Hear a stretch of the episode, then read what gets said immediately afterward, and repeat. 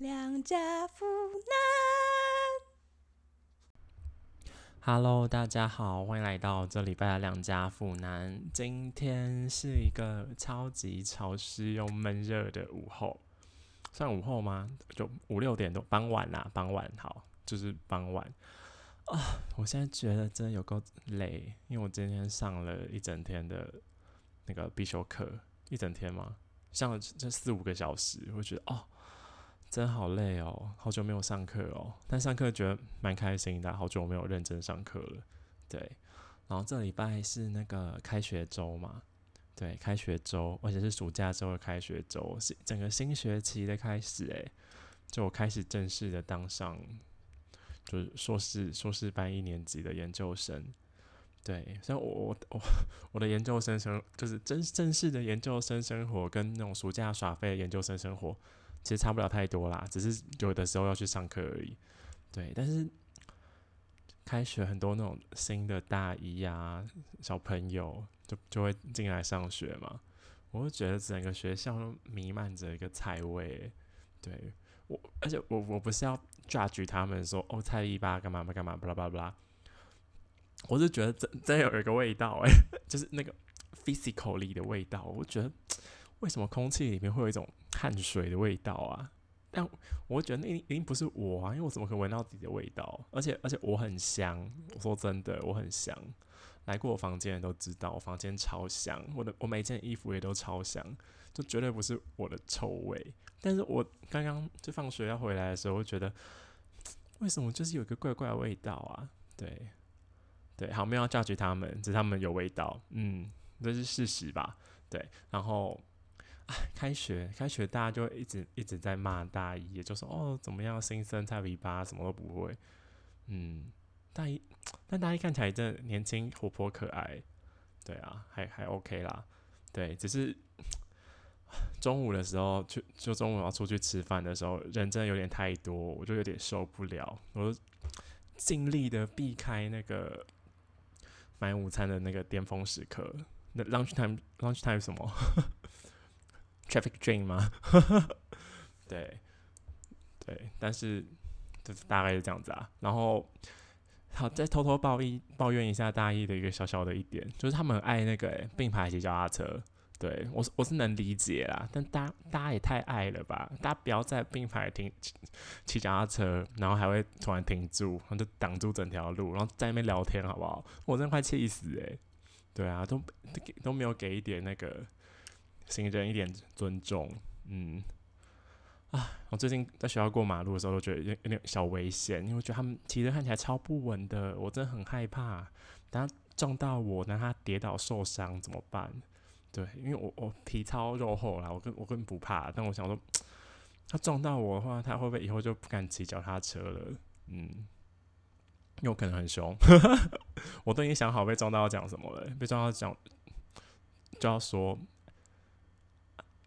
啊，你是会被会不会骑脚踏车？你叫什么名字？什么系的？学校几号？就讲的好像要会去告他，但是我根本就不会去告他。我想让他心里留下这个很大的阴影，让他以后就会乖乖的骑脚踏车。嗯，好，希希望我不会有就是 落实这件事情的时候啦。对，然后就看他们骑脚踏车进来，我就回想那个大一入学的时候，因为我们学校就是一个。非脚踏车不可吗？我跟你讲，其实也没有，因为我我最近一年一年多两快两年，反正我脚踏车就坏掉了，然后我也没有想要再买一台，然后我也根本就过得很好啊，所以大家不要进来念念念书就一直想说哦，大家都要买脚踏车，我也要买脚踏车，脚踏车是比较快、比较方便的，一点点啦，就就一点点，我觉得就一点点，没有脚踏车还是可以过得很好，但是。我现在想想看，我就觉得，如果 你大一时候没有脚踏车，会不会被排挤啊？因为大家很爱去一些就是稍远的地方吃饭啊之类的，你就可能跟不上，你还要人家载你之类的。嗯，哎、但人家载你，感觉感觉也蛮好的、啊，但要要人家载得动你哦、对，当年是人家载不动我啦，所以我还是乖乖买脚踏车了。嗯，大概是这样。对，然后我今天听到就是，就我有一些那个嘛，就是。嗯，从别的学校来念研究所的新的同学，对我今天第一次见到新的同学，大家真的零零零交集、零互动，对，那没关系啊，I don't care。对，反正就这样。对，然后我同学说，他们他们还有一个，他研究室里面有一个新的同学，然后那同学也买了一台脚踏车，就是大家好像觉得来来念这边念就要买脚踏车，然后他去买去了那个就学校一家很有名的脚踏车店，就讲出来嘛，因为我骂他、欸，我想想看，哦，他的英文是 Enjoy，Enjoy 应该就不会被骂吧？Enjoy 不可能有注册商标吧？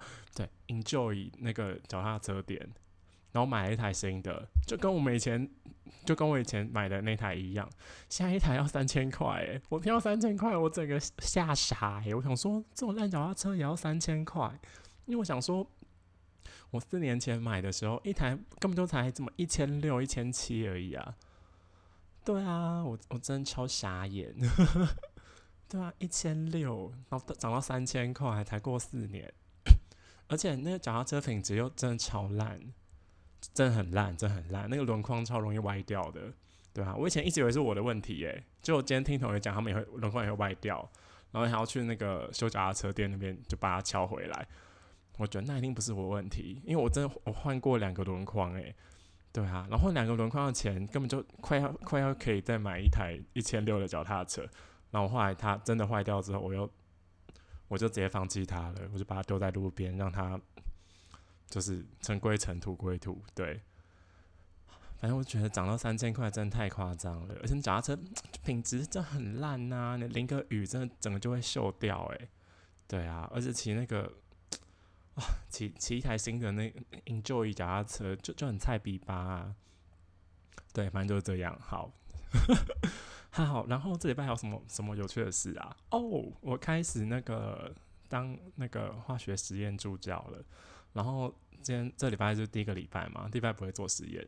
对，第一个礼拜是讲解那个嗯实验室安全。对，实验室安全就我个人是中规中矩。的人，所以我认为实验室安全很重要。对我就觉得很值得仔细学习啊。但我又觉得大家学的，就那助教，就大助教教的会不会太仔细？因为讲的真的太久，而且一直重复，诶，对吧？然后我我我还要我我是小助教嘛，小助教就是没什么用啊，没什么用，就是 辅助辅助大家。对，然后小助教有三个，那一个是我。还有另外两个是化学系的研究生，对我就很很依赖他们，因为我觉得以后要是发生一些可怕的化学实验相关的事情，我就只能仰赖他们三个了。对，那我就对他们就毕恭毕敬、毕恭毕敬的。对，但我又觉得很好笑，就是反正我们就上课我们就要去嘛，而且我们会全副武装的去，就我们还要穿实验衣啊，要穿长裤、包鞋啊。然后戴护目镜，然后最近因为疫情的关系，然后还要戴那个口罩，对，对，然后然后我看别别就小助教，别的小助教他们就会还要戴眼镜，就在他耳朵上面，不知道大家这有没有看到一个一个梗图诶，就是就是就会有人的耳朵是就戴着自己的眼镜，又要戴护目镜，然后又要戴口罩，然后他还穿一个耳环，然后那个梗图是那个耳朵说要不要连包包。都让我帮你拿好了，对我，我今天就我就亲眼目睹这个情况，我就觉得哦，耳朵真的感觉很痛诶，耳朵真的好伟大哦，今年都是耳朵之年嘛，对，然后哦反反正离题，反正就就是上课嘛，上实验室安全，然后那个大助教就讲 PPT 嘛，然后就讲讲讲讲讲，嗯，然后就讲一些 common sense 啊，但是我觉得。现在觉得是 common sense，但我觉得以前大一的时候听，觉得为什么啊？为什么啊？就其实还不太了解。对我现在回想一下，我就觉得，就是大家对实验课的那个熟悉程度，真的有城乡差距诶。对啊，因为我是觉得，我好像后来台北的同学，然后都蛮习惯有就有实验课这种事情发生的，就他们就也没有在害怕做实验啊，怎么样？我是也没有在害怕啦，因为我神经很大条。对，但是我现在回想起来，我就觉得我高中的时候这实验的那个经验真的很浅薄诶。我现在回想起来，我又只想到我我我一我记得我没有做，就做一些就是化学物理的那种小实验，但真的是很偶尔诶，就什么偶尔，就老师突然就说：“哎，我们下一节课要去做那个什么银镜反应哦。”对，我还记得做银镜反应哦，然后我们就很很戏谑的去做。对，我们在那边可能就在那边又要聊天啊、玩乐啊，因为那时候高三嘛，大家压力很大。嗯，对，我觉得我们应该很细腻、很细腻的做，然后可能中途还跑去打羽毛球之类的。对，对，反正就想到，我就觉得哦，实验这件事情真的有城乡差距诶，大家那个立足点根本就不平衡啊，就是在大学实验课的这一块上面，对。对，反反正就这样子啊，反正就是我觉得 这礼拜上课，大柱在讲这堂课嘛，就哦，大家要穿实验衣啊，然后怎么样啊，遇到什么事情要怎么处理啊，巴拉巴拉巴拉的，对，然后最后大家不是都会问说，哎，还有什么问题吗？结果超多人举手问问题耶，我然后我就想说，嗯，有什么好问问题的？对，然后就像小问了一轮之后，就大概问了在十分钟二十分钟吧，对，然后接着就因为。实验课还要写实验报告嘛？对，然后大助教就开始讲那个哦，我们实验报告要怎么写啊？怎么分配啊？格式怎么样？怎么样？怎么样？然后最后也会问啊，有没有问题？又超多人举手问问题，然后我就想说，嗯，怎么会？这有什么好问的？你不就照着写就好了吗？而且大家都有那个就学长姐留下来的那个范本家产啊。对啊，我想说，不就照着写就好了嘛？也没有叫你抄啊，你就照着写嘛。对啊，你就照着写不就好了吗？然后他们还是很多问题，就是关于格式上的问题。他说啊，怎么样算对啊？那我想说，什么叫怎么样算对？然后你就你就尽量写的丰富一点，那就会比较高分啊；写比较少就比较低分啊。啊，不就这样子吗？什么叫怎么样算对？对，但是我我没有讲出来啦，因为我还希望维持着一个亲民的形象。对。对，反正他们就这样问了很久，就就久到超出我的预期。因为我本来一直以为那堂课九九点九点二十开始，我想说这样弄一弄，十点半应该就可以走吧，就讲一个小时差不多。没有讲超久，讲到十一点半，就比我们预估的多一个小时。对，然后他们也在问问题的时候，然后因为我们小助教，因为那些学生就坐着嘛，然后我们这些小助教，我们就站在旁边啊。就当人形立牌，对，其实站 站着其实真蛮累的，我好佩服那个百货公司的贵哥贵姐哦。对啊，站着真很累耶，我后来就就只好去靠一下那个实验桌啊，怎么的，对。然后反正他们在问问题的时候，然后有一个就有个女生的小助教，化学系，然后不认识，没有不认识啊，只是不熟，他就突然飘到我旁边，然后就看着他们，然后就低声的说了一句说。阿是有多少问题？阿 是有多少问题？超凶的，我觉得哇，也太好笑了吧！你到底对啊？然后讲完这句，还自己笑了一下，说啊，是不是太厌世了？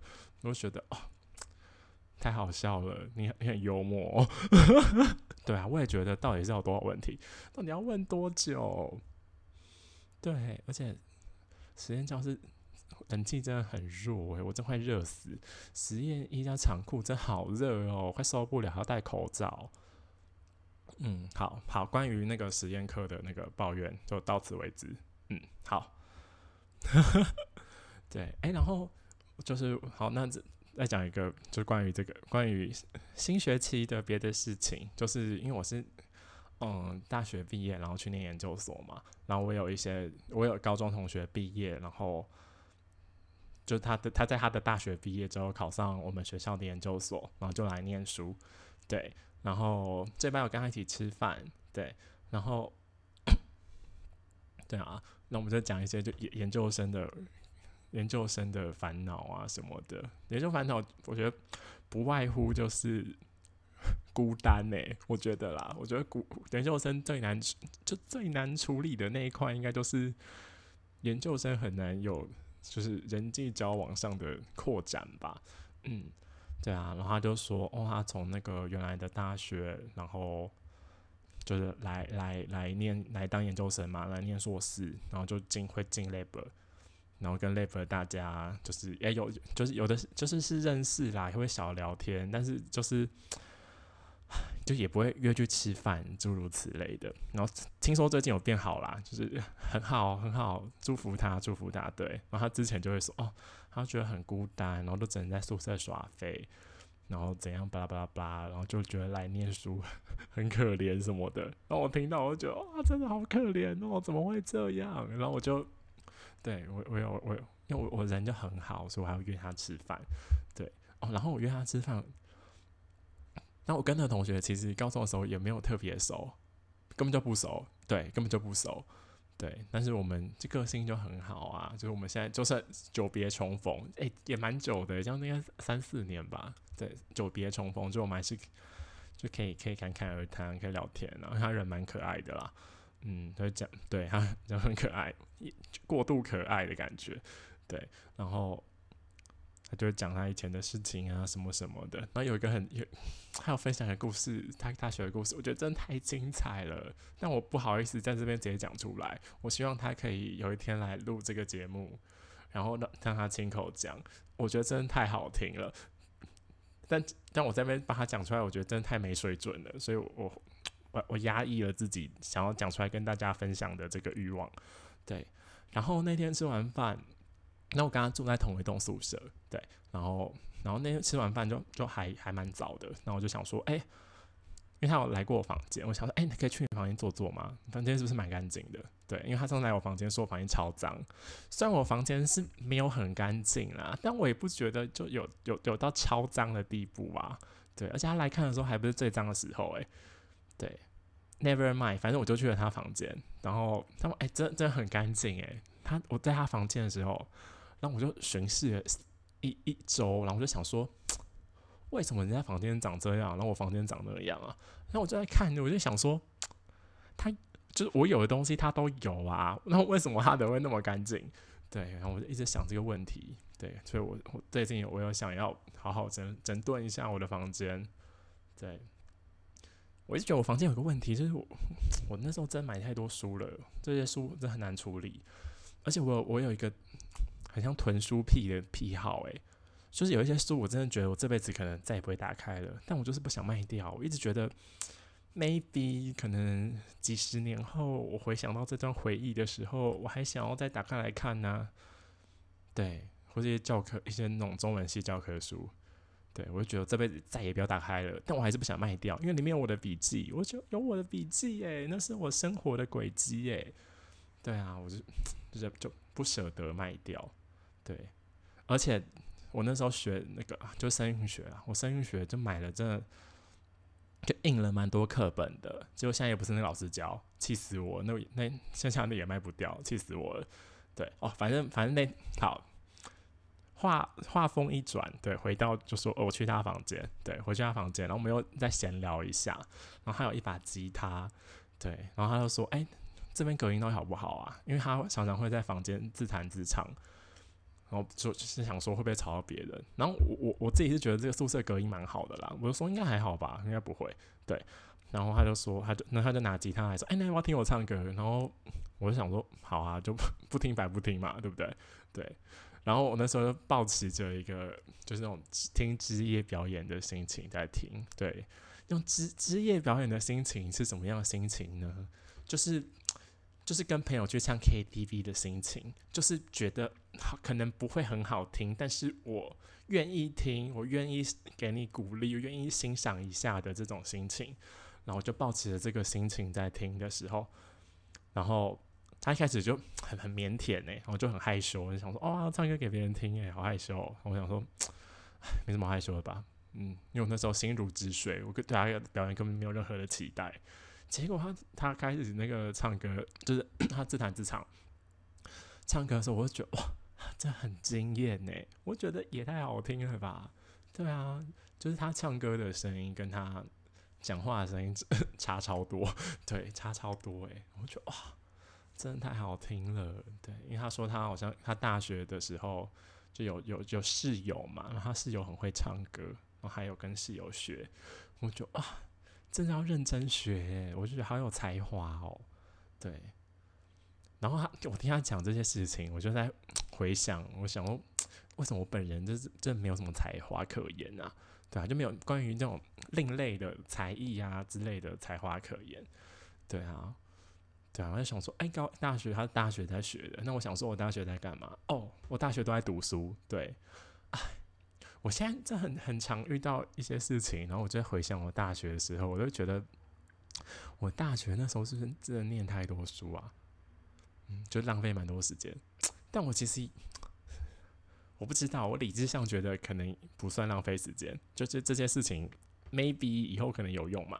对啊，但我想说，我不知道诶，大家是不是都会有这种感觉啊？就是看到别人投资时间之后的成果，然后我们在的成果的时候，你就很羡慕嘛，然后就回想自己以前投往别的方向投资的时间。然后只是那个方向可能比较没有那么容易展现出来，或者是那个方向还需要更多的投入的时候，就会有点有点小后悔嘛。对，小后悔。但我调试了一下，我就我就变得我就还好了。嗯，对，好，反正就是这样。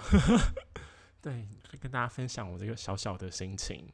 嗯，然后还有什么事情？好讲哦，我现在随便乱讲一讲也讲二十分钟诶。好，我再继续努力。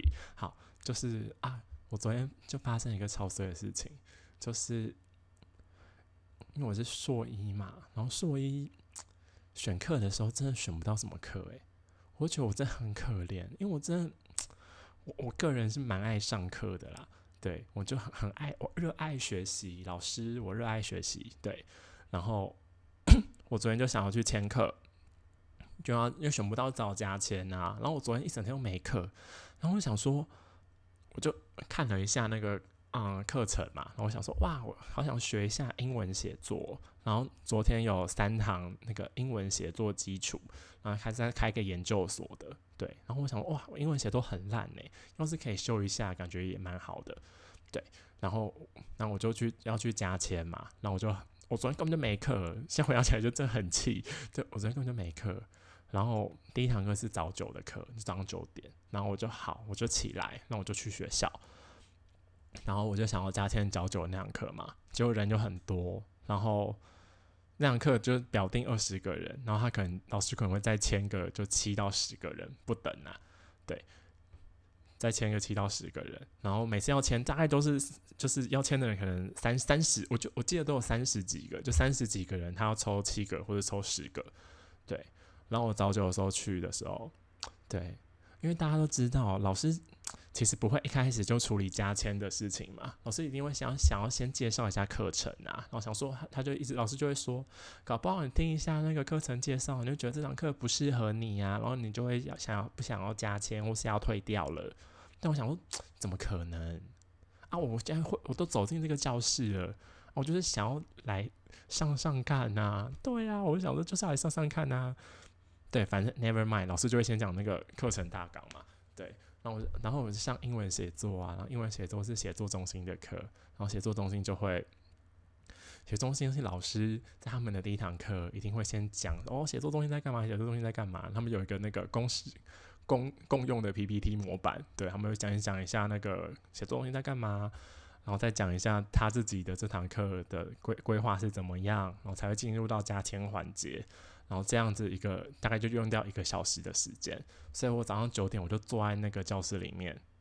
对，你看听大家听听看，我坐在那个教室里面呢，那教室其实是坐不下的，很多人站在后面，但是我是坐在里面我真的很努力，我是比较早到教室的那些人，对，然后我就坐在里面，然后就真的听完一个小时，然后要加签嘛，然后加签的方法大家都知道啊，就是。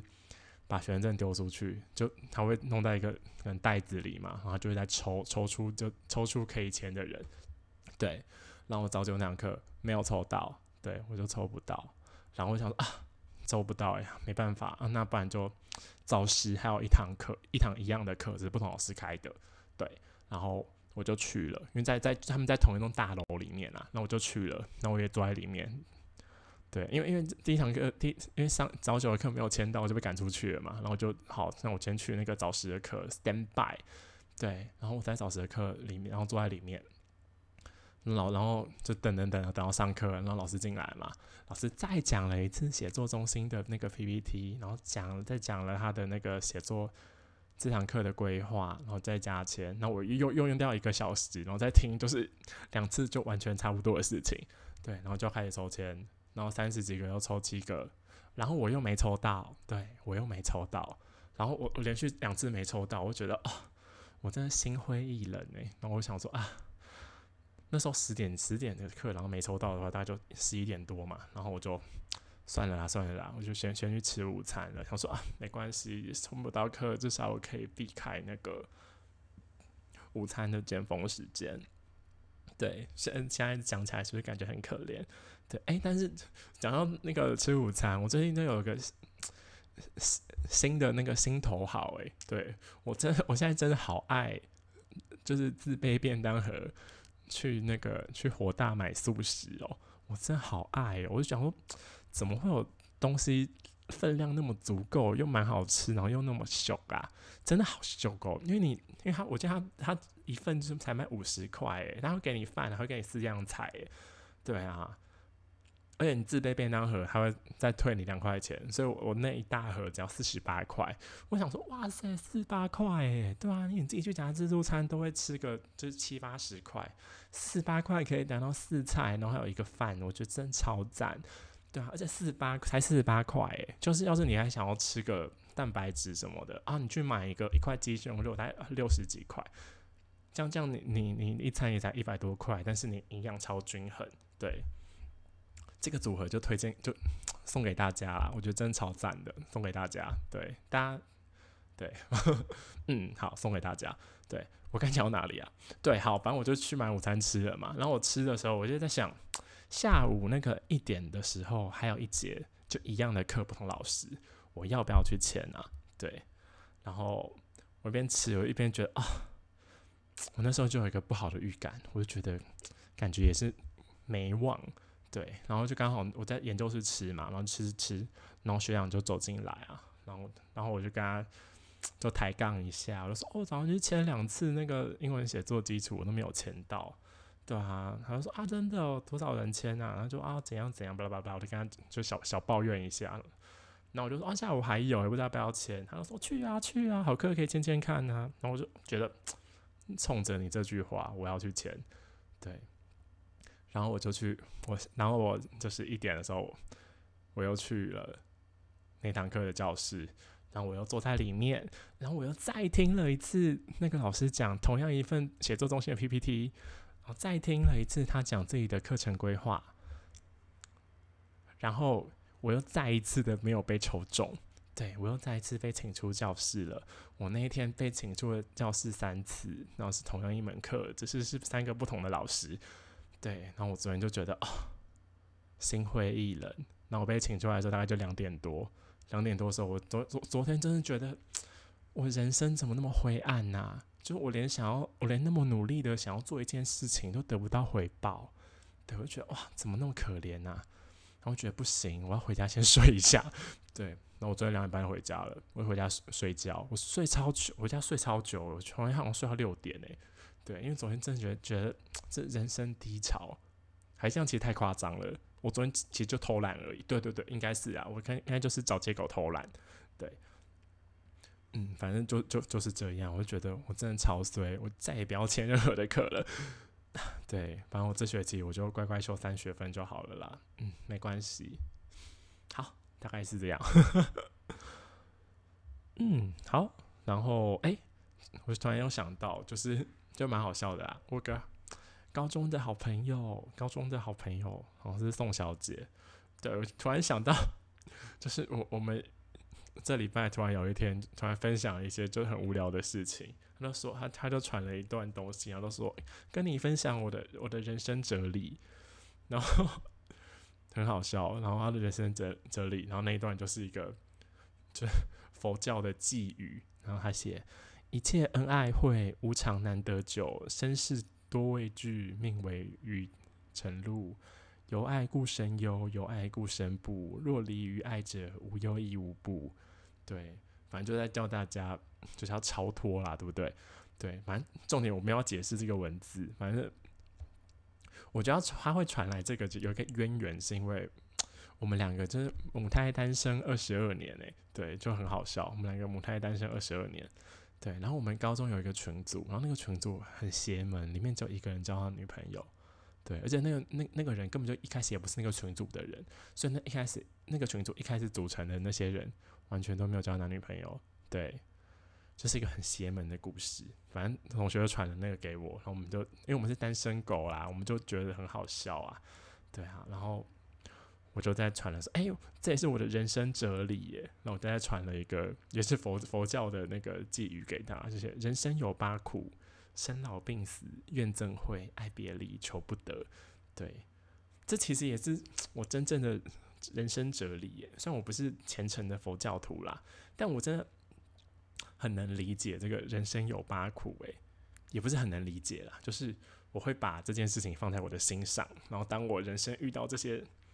苦难的时候，我就会觉得啊，没没关系，反正人生就是要用来修行的，对啊，生老病死大家都知道嘛。然后正怨会就是，就是你在这个人生，你一定会遇到让你觉得很痛恨的人事物，就是那些让你很怨恨、很憎恨的东西，都会跑到你的面前，因为这就是你这辈子的课题，对，然后这就是怨憎会。对，反正我每次遇到这种烂事的时候，我就想说啊，没关没办法，这就是我人生的课题。对，还有爱别离，爱别离就是你所珍惜、你所爱的东西，有一天一定会离开。对，所以这种事情我都看得很开，会觉得啊，没办法，这也是人生八苦的其中之一嘛。对啊，然后还有求不得，求不得苦，嗯，求不得苦，那就 很白话吧，反正就是。你想要得到的东西都会得不到，对我觉得啊，没关系，就是这样。对我也推荐大家保持着这样很虚无的人生观，你的以后就会觉得什么都迎刃而解。对，是不是太可怜了？没关系啦，嗯，对，但是我还是很努力生活的哦，大家，大家也要努努力生活。对，对，哎，我今天去上了一整天的必修课啊，虽然觉得蛮累的，但我觉得。有比较不知道哎，我上完之后我觉得心底比较踏实。对，我就我最近我我其实一直都有觉得我我是一个很适合不知道哎适合当公务员的人嘛，就很适合当上班族或公务员的人，因为我我真的很很很我很嗯很没有创造力吗？我觉得也不是这样讲，就是我的我我觉得就是相较于规划跟创造的能力。我的执行力更高，应该是这样讲。就是人家交代给我的事情，我都觉得我可以把它是做的妥妥当当的。对我执执行力很高，对我就觉得，就是因为前一阵子暑假嘛，然后暑假其实老师也没有就就没有什么事情要叫我做，老师会叫我就规划实验呐。然后就是在规划的时候，我就一直觉得心里很没底耶。对啊，因为就因为什么都还没开始的时候。在那空想，我因为我是就悲观主义者，我就会觉得这样一定会有什么问题，只是我还没想到，然后我就会陷入就是心理的低潮。对，然后今天，然后前一阵子我真的陷入那个低潮很久，诶，我一直每次坐在研究室，我就想说，为什么会在这里呀？然后我一直开始超级怀疑那个，就是 当初为什么要念研究所的那个。决定，然后就很很很一直很动摇，一直很动摇。但我刚刚上完课之后，我就一直觉得很踏实，因为还有交代说，哎，作业要做什么，要做什么。对，然后又开始学到就新的东西，就觉得啊，学习就读书啊，然后做事，然后做作业，真的是就是就是很适合我哎，对啊，很适合我哎，我是不是应该要继续念啊？一直继续攻读博士？开玩笑的，啊，我我在我在努力的想一下。对，好，这礼拜的事情好像大概就是这样。然后，因为我刚刚有说嘛，就是我前一阵子陷入人生的低潮。对，我觉得很多那个毕业的人，就是刚大学毕业的人，应该也会陷入这样的低潮啦。对，然后我们这个系很长，就是你真的不知道怎么办的时候，就考公务员嘛。对啊，然后，对，那我有想过考公务员这件事情。然后，但我根本就我不知道，我一直觉得我好像没有很想要当公务员。我我自己理性上觉得不想要当公务员，对啊，所以我一直也没有就报名考试。但我又又会 不知道，就蛮害怕，想说，哎，要是 就真的我人生也不能怎么样，因为我就是会的就是只是这个的时候，我好像也只能这么做吗？对对，反正就陷入这些。不知道，我就觉得陷入这些低潮的时候就很难耐，对，很难耐。然后我就觉得这个时候应该要读《楚辞》，对，这个时候就应该读《楚辞》，因为屈原其实蛮可怜的。你看到他那么可怜，你就会觉得很同情他，也会觉得哎，自己其实也没那么可怜嘛，对。所以我等下想要带大家一起看的是《离骚》，对。然后因为《离骚》很长嘛，我们根本我根我不会今天都讲完，我会把它分成很细碎的段落来讲，这样子我就是这一阵子都可以不用再想说要讲什么了，耶。好，那好，我今天想要讲的《离骚》是那个，因为我记得就是《楚辞》在那个《昭明文选》里面也有。但是我今天用的版本是楚辞补助，红星组主词补助的版本，对。然后楚辞补助，大家听到补助应该就知道吧？它就是有，它就是有楚辞的原文嘛，然后它有一些他自己的小评语啊，或是一些补足的话，对。然后楚辞补助，它这个补助是在补那个王毅的楚辞章句。对我记得啦，因为我以前学的应该是，因为我以前有上过《楚辞》，对，大概是这样。对，然后我今天会讲那个《离骚》，它前面有一段话，对，应该是王毅写的，对，王毅的王就有王毅跟洪兴祖的话，对，就有点像是就是在他的原文之前的的一个算序吗？对，不是，也不太算序啦，一个一个点评啦。对，今天会讲这个点评，对，然后。不知道大家对屈原跟离骚了解多少？对，大家应该记得吧？就是屈原是楚国的人，对。然后我以前上课，我们有有有看一个影片叫《楚国八百年》，我觉得这影片真的超有趣的，就就蛮推荐大家去看一下的。虽然是那个就中国大陆做的影片啦，对，但他们才有钱做这种影片啦，对，就是《楚国八百年》的影片，他就在介绍楚国这个。就是春秋战国那个楚国的这个楚国的历史啊，对。然后我觉得你先知道楚国的文化脉络之后，你再回来看，就是在那个时代当下的屈原为什么会写出就是《楚辞》《离骚》这个骚体的文章，是就是他他是用怎么样的心情啊写出这个文章，我觉得会有很有帮助，对对，理解很有帮助。对，然后我就可以先讲一下楚国的背景脉络。对，然后楚国就根据就是楚国的文献呐，他说楚国的人，楚人是祝融，祝融是那个火神嘛，对不对？是祝融的后代。然后祝融他可能就就生生下了，就是有八个支脉，对，然后其中有一个支脉叫玉熊，然后玉熊就是楚国的祖先，对。然后，玉雄是为了纪念他的妻子，他的妻子叫毕利，然后是毕利吗？如桑考比比利，对，比利难产，对，所以把楚国人叫做楚，对，这样乍听起来就超没道理，对，但是这种神话其实就 有它的内在逻辑啦，只是我们现在看可能就会看不太清楚，对，对，因为也会有一些语音上的转变啊，语音跟文字上的转变，对。然后，大家是大家知不知道？就是楚人啊，他是他本来在中原，就是嗯中那时候就是春秋战国之前是那个周朝嘛，对不对？周朝在中原这个地方嘛，然后楚人他其实本来一开始也在就是中原这个地方，对，只是后来他被迫南迁，然后就他就搬到了南方嘛，对，然后他在南方。就是跟中原就是差距是蛮远的，就是楚国跟中原，他他们有一有距离上的地理的差距，所以让他们两个的文化发展跟面向就会有所落差。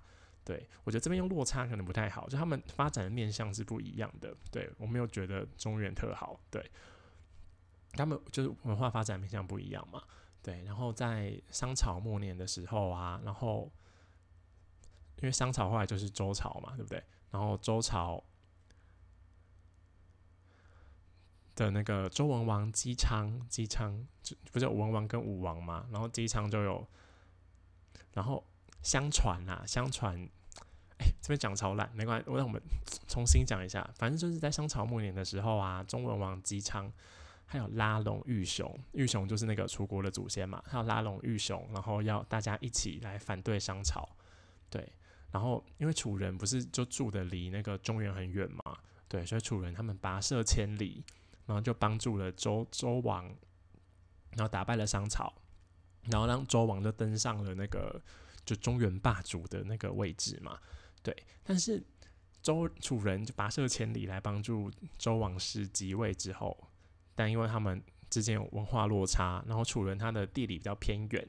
然后楚最我觉得最重要的是，就是楚人跟周王朝他们没有血缘的关系，他们的血缘关系很疏远，所以楚所以楚人他一开始是没有得到分封的，对。那听起来就是觉得周王朝很坏，对啊，哎呀，我走那么远去帮你，最后什么都没得到，对。然后后来后来在周成王的时候，他才给雄邑五十里地，五十里地其实。其实我我觉得那在那个当下应该算蛮小的，对。然后那五十里地就成为了楚国的基础，但是他分封给他的五十里地也很偏远，所以让楚国它的文化就蛮落后的。然后那边就是比较偏南方，然后因为那时候的文化重镇是在那个嗯黄河流域嘛，对不对？那边他们农业比较发达，然后南方的地理就比较贫瘠，所以它。进贡进，他能进贡给那个周王朝的东西也比较简陋，所以那时候楚国就一直被视为是一个蛮夷的地方。对，然后周王朝就一直很不尊重楚国嘛。对，然后后来楚国就不再进贡了。对，然后不再进贡之后，周周昭王的时候啊，周昭王就南下去攻打他，要说哦，你不再进贡，你就是要叛乱啊，下去打他。结果楚人就是。蛮厉害的，他游击战，然后就打赢了，就是周周王朝，对，然后他把往北打回一点嘛，然后楚人他就迁徙到了长江的北岸，然后因为楚人他们骨子里就有一个尚武的精神，对他很崇尚武力啊力量，然后就努力经营，对，然后楚国就慢慢慢慢的就崛起了，对。然后大家还知道，那个春秋战国那时候有一个很重要的东西，是不是就是铜器嘛？对不对？所以掌握那个青铜的矿产，就会是春秋战国国力强弱的关键。对，然后那时候有一个就是青铜矿产很丰富的一座山，叫铜绿山。对，然后铜绿山的那个地方是被被那个周王朝分封的的汉阳竹籍。会叫汉阳朱姬，是因为朱姬嘛？因为周朝是姬姓的国家，像周公叫姬旦嘛，所以姬是他的姓。对，所以周王朝分封了，就他很亲密的亲戚，然后来保持、来维持那个铜绿山，还要掌握它的青铜跟锡的矿脉、矿脉嘛。对，但是后来到春秋的时候，然后。楚武王就把铜绿山当成目标，然后进攻了三次之后，就把铜绿山打下来了。对，然后楚国从那个时候开始，国力就慢慢的变得很强大。对，但是后来楚国就有受挫了一小段时间，就是他们就被那个齐桓公，以前是有那个春秋五霸吗？我历史真好烂哦。对，春秋五霸吗？反正有齐桓公跟宋襄公嘛，所以他们都打败过楚国，所以让让楚国就是就一蹶不振了一小段一小段时间，没有，应该应该蛮长一段时间的。对，然后要一直等到到战国的时候，因为嗯，春秋到战国，大家中中间的那个分界点是三家分晋嘛，对。就是晋朝被分成的那个韩哎韩赵魏吗？三个国家，对 对，然后春秋跟战国他们两个其实中间的那个之间的差异，还有一个就是他们是从一个周礼的文化转向一个功利的文化。对，因为在春秋的时候，虽然大家常常打仗，但是大家还是遵从在一个就是有一个。大家还是在概念上有共用的礼教吗？就他们还是有一个些微的礼仪啦。但是到战国的时候，大家其实就就只是为了说，哦，我要变强，我要变强，我要打败对方，我要掠夺他的什么？对，大家之间就那个礼仪的那个程度就会比开始变弱。对，然后到那个楚庄王的时候啊，然后楚庄王那时候用了孙叔敖。对，大家有听过那个吗？什么孙叔敖打双头蛇哦，是这个故事吗？我也应该应该是啊，应该是啊。对，孙叔敖，然后孙叔敖就会就是一个很好的臣子啦，他就很顾农本、导民利，然后兴修水利，然后楚国就开始慢慢的繁荣起来。对，然后他因为他知道，就是楚庄王意识到，就楚国跟中原他们在文化上面。的厚度有差异，所以他在上层社会就推行了中原化，对，然后慢慢慢慢，他们在文化上已经可以跟就是中原的那些诸侯国家分庭抗礼，对，对，但是就是楚庄王推行中原化，就虽然让就是楚国的那个文化就有上升啦，但是中原化也会对这楚国带来一个负面的效果。就是中原化，他在上层社会推行中原化，所以代表说他引入的是不是那个就是中原的那些那些呃分嗯那时候应该是分封吧，就封建呐，然后权贵贵族的这些制度，对，所以他的人才选拔的机制就受到权贵的掌控，然后让楚国后来慢慢的就会没有人才可以用，对。然后这件事情后来会发生什么事情？就是多了权贵，权贵之间就会吵架，然后吵架就会变成党争嘛。对中国不是到处都是党争吗？对，然后就发生党争，然后党争大家就会吵架，然后吵架一定会有一方的一方起来，然后一方就下去嘛。对，然后。下去，然后后来党争最后就越越演越烈，越演越烈，所以大家最后他只好封君嘛，对不对？就是把比较权贵的人，我说哦，分分封分封一小块地给你，你就可以当那个地方的封君，然后用这个方法来算安慰那个贵族一下。但是那个贵族如果分封那个地方慢慢越来越久，他会成为一个地方势力嘛。对他就会对楚国整个楚国形成一个隐患，对，对。然后我讲那么久都还没讲到屈原，现在终于讲到屈原了。然后那时候封君成为楚国隐患的时候啊，然后到了就慢慢慢慢到了怀王的时候，屈原得到怀王的重用，然后他清楚的知道，就楚国的有很多政治的弊端啊，然后贵族会为了谋私利。所以他觉得改革是势在必行的，所以他进行了就是修法啊，然后调整人才选拔，然后想要用法治来取代人治，对。但是屈原的变法最后他就因为牵涉到贵族利益嘛，对，所以屈原就受到权贵的污蔑，然后就就被怀王疏离了，然后改革就中断了，然后楚国的政治就开始慢慢的就衰落下去。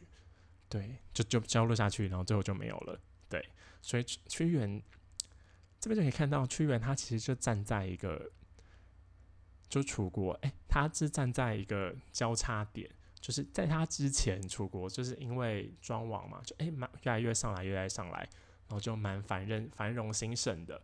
对，但是后来又因为那些就党争啊之类的，然后楚国就慢慢下来，慢慢下来，慢慢下来。对，然后再下来到一个点的时候，屈原出现了，他就知道说啊，不行，再这样下去的话，楚国就完蛋了。对，而且他也很清楚的知道说，哦，楚国为什么会这样，就因为贵族有一些贵族的问题，他就试图想要去处理。然后一开始怀王是很相信他的，对他相信他，然后他们就一一起想要做一些事情，然后就开始有些小成效。但是因为人多口杂嘛，对，怀王还是会听信一些就是。奸臣吗？一些小人啊的话语，然后就会觉得啊，开始疏远屈原，所以去，然后开始疏远屈原，就把他就贬谪嘛，把他派到就是比较比较远的地方。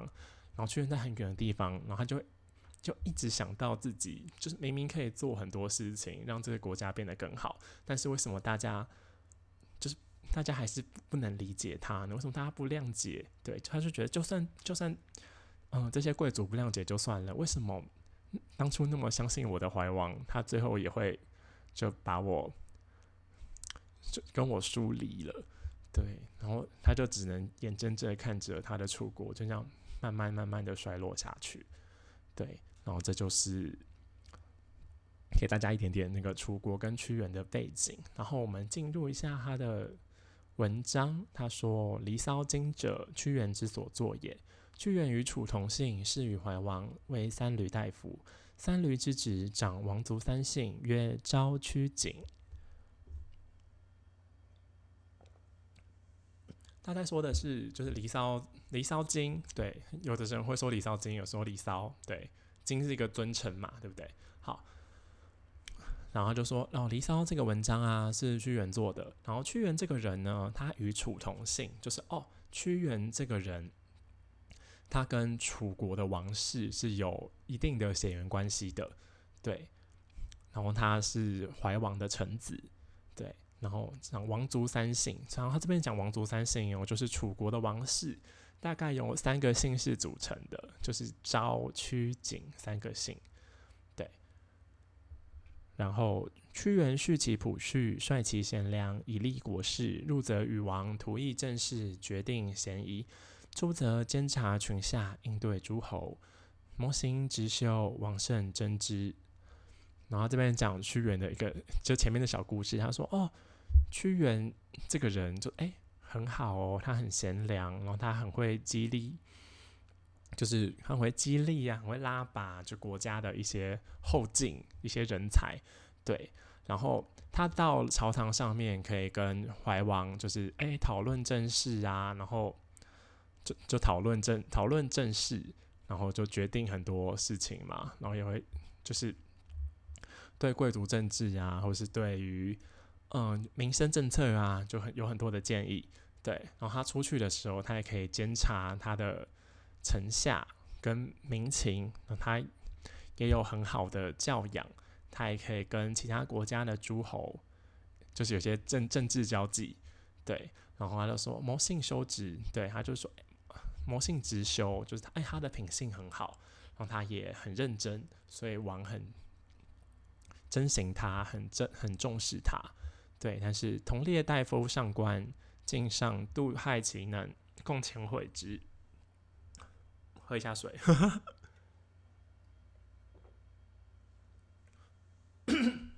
好，这边他说，就是有有上官大夫跟静心两个人，静跟心上，哎，这样应该叫静上两个人，他们他跟屈原是同一个官职的，都是大夫，但是他们两个人啊就很嫉妒，就是屈原这么有能力，这么受到怀王的重视，所以他们就。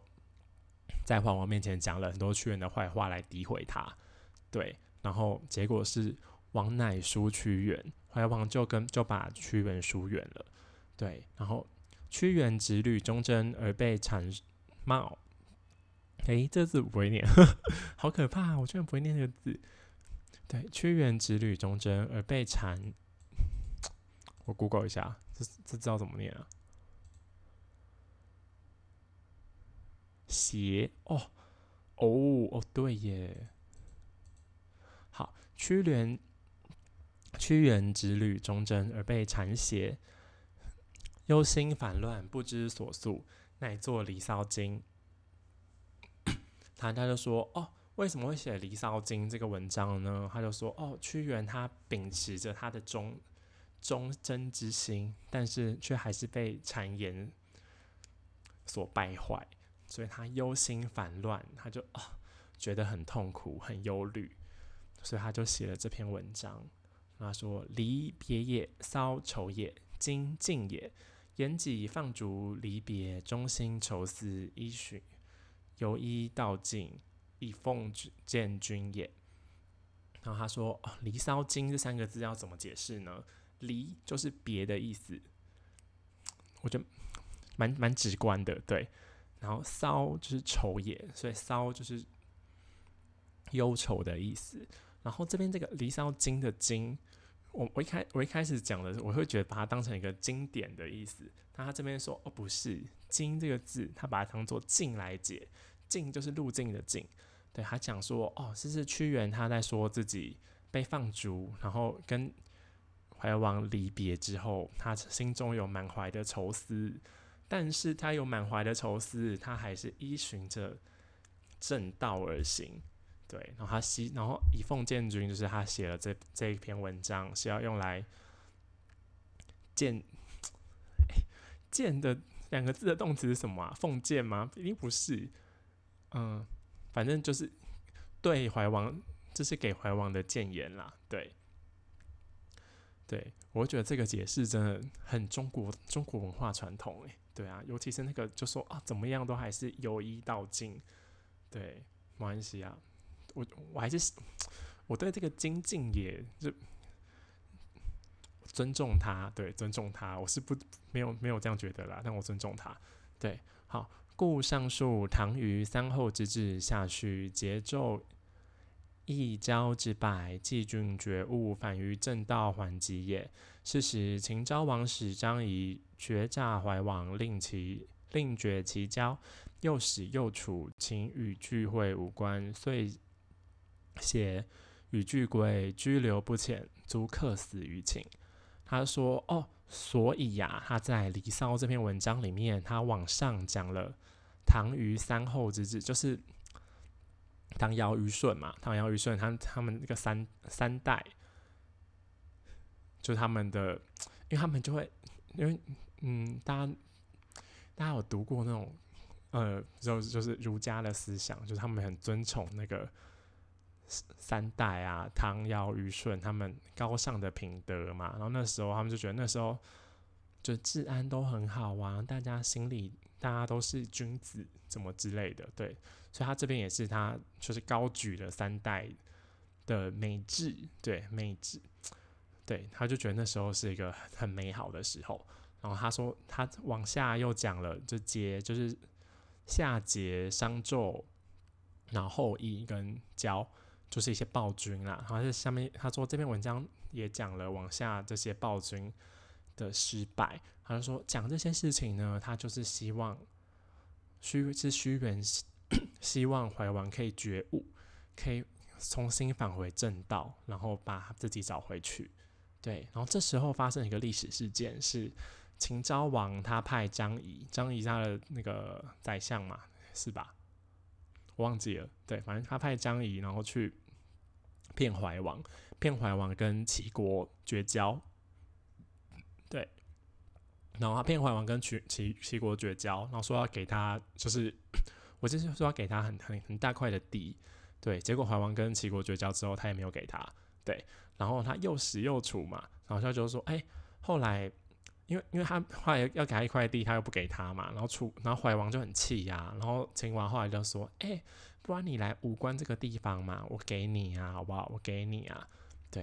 然后怀王，然后大家都一直说，哎，不行，不能去。那怀王，怀王 就很贪心，很消贪，然后他就去了，就去武关之后，就被一堆秦军，其实秦国的军队就把持住，然后他把他扣在那里，然后都不让他回家，对。所以怀王最后就死在秦国了，对。然后其子襄王复用南，复用谗言去。遣屈原于江南，对，然后怀王的儿子啊，楚襄王，他又相信了那些臣子的谗言，所以把屈原就是遣就贬谪到长江以南的地方，所以屈原放在草野，复作九章，元天引圣以自证明，终不见醒，不忍以清白久居浊世，遂复密渊自沉而死。对，然后说屈原就在那个江南的那些草野，就是种就可能是荒凉的地方啊，对啊，河边呐，杂草丛生的地方，他就在那那样子的地方，他写了九章，九章也是楚辞里面的文章。对，元天隐圣，他就他就写很多关于神明啊，有关于一些先。前列先圣啊，然后又用这些文章要来证明自己的清白，终不见醒，就是大最后大家最后他他他努力的用想要用文章来证明自己的清白，但是就是楚国的政治核心还是没有看到他，对，所以他就是不忍以清白久居浊世，就是他屈原不忍让自己就觉得这么清明的一个人，为什么他自己这么清白、这么清明的一个人，为什么要留在这个混沌污浊的世间呢？所以他最后投江而死。对，然后这他最后最后一段写说：“离骚之文，依诗取癖，依诗取心，引类譬喻。故善鸟香草，以配忠贞；恶禽臭物，以比谄佞；灵修美人，以譬于君；宓妃一女，以辟贤臣。”嗯，忘记这字怎么念。求然可求，求龙鸾凤，以托君子；飘风云泥，以为小人。其辞温而雅，其意矫而朗。凡百君子，莫不慕其清高，加其文采，哀其不遇，而命其志焉。反正这边在讲哦，《离骚》这篇文章它的内容啊，依诗取心，就是哦，它有一些写法，就是跟《诗经》一样，它会用《诗经》有赋比兴嘛，对不对？对，他说他他依照赋比兴的“兴”的这个写法，他要写很多比喻啊，或或者是。心其实，因为好跟大家国学尝试一下，赋比兴三个要怎么分？赋就是平排平铺直叙的写出来嘛，然后比就是比喻嘛，然后心心心真的超难解释。心我觉得比较像是一个象征，就是他讲到这个东西的时候，他其实在象征某他在讲他讲 A 的时候，他象征的是 B 这个意思，但是 A 跟 B。不是一个譬喻的关系，它不是一个哦，因为 B B 很像 A，不是，它是你看到 A 的时候，你就会它可能某一个嗯很巧妙、很微妙的感觉，很像 B 这个意思。对，心心就是很微妙、很微妙的象征的感觉。对，反正他他这边就说哦，《离骚》这个文章啊，也很善用心这个笔法哦，他。常常写到善鸟香草，就是一些比较，嗯，就是在那个传统里面比较吉祥的鸟类啊，还有香草。他说这些就是要跟忠贞的心相配的。然后恶禽臭臭物，就是有些坏的禽鸟，跟一些就很臭的东西，他就是要用来比喻谄佞，就比喻一些很爱嚼舌根的小人。对，然后灵修美人，还是说哦，美人是用来比喻君王的。然后，蜜妃义女就是一些美女，是用来比喻贤臣的。然后，龙凤就是用来，也不是比喻，用就用来说明君，也不是说明，反正就是象征啊，象征君子。对，然后飘风云霓就是飘风云霓，就是一些旋风啊，一些云，他就觉得是用来象征小人的。然后，它的用词啊，就是温而雅，就是温和而雅致。然后它的意义皎而朗，就是它意思很皎而朗。我觉得就觉得，就他写出这个文章，他的心里，他这个人是很清白、很明亮的、很高洁的。对。然后最后一句“反百君子”的那一句在说：“哦，这些所有的读书人啊，没有人不羡慕他的清高，没有人不称赞屈原的文采。”也没有人不会因为他的不遇而悲哀，而有怜悯，对他的这样子的政治决心，对他这样子的一个，嗯，不为就是清白，不想要久居浊世的心智而感到悲悯的。对，好，以上讲的就是《离骚》的算序吗？反正就是王逸《楚辞章句》里面写的东西。对，然后好，然后我们以后我们下礼拜会进到它的原文。嗯，好。我最近把这个 podcast 录的很像，就很像周记耶，不知道大家觉得怎么样？对我我个人其实蛮喜欢的啦，因为蛮喜欢就想一下，就是这礼拜到底在做什么。对，但我有时候也会想要讲一些就是比较专题，就是专门讲一个主题的故的事情啦。对啊，然后。可能会跟大家分享一下我最近看的书，或是如果我去看电影的话，或是看什么剧的话，我会想要跟大家分享一下这一类的事情。嗯，好，那我们这礼拜就到此为止喽，谢谢大家。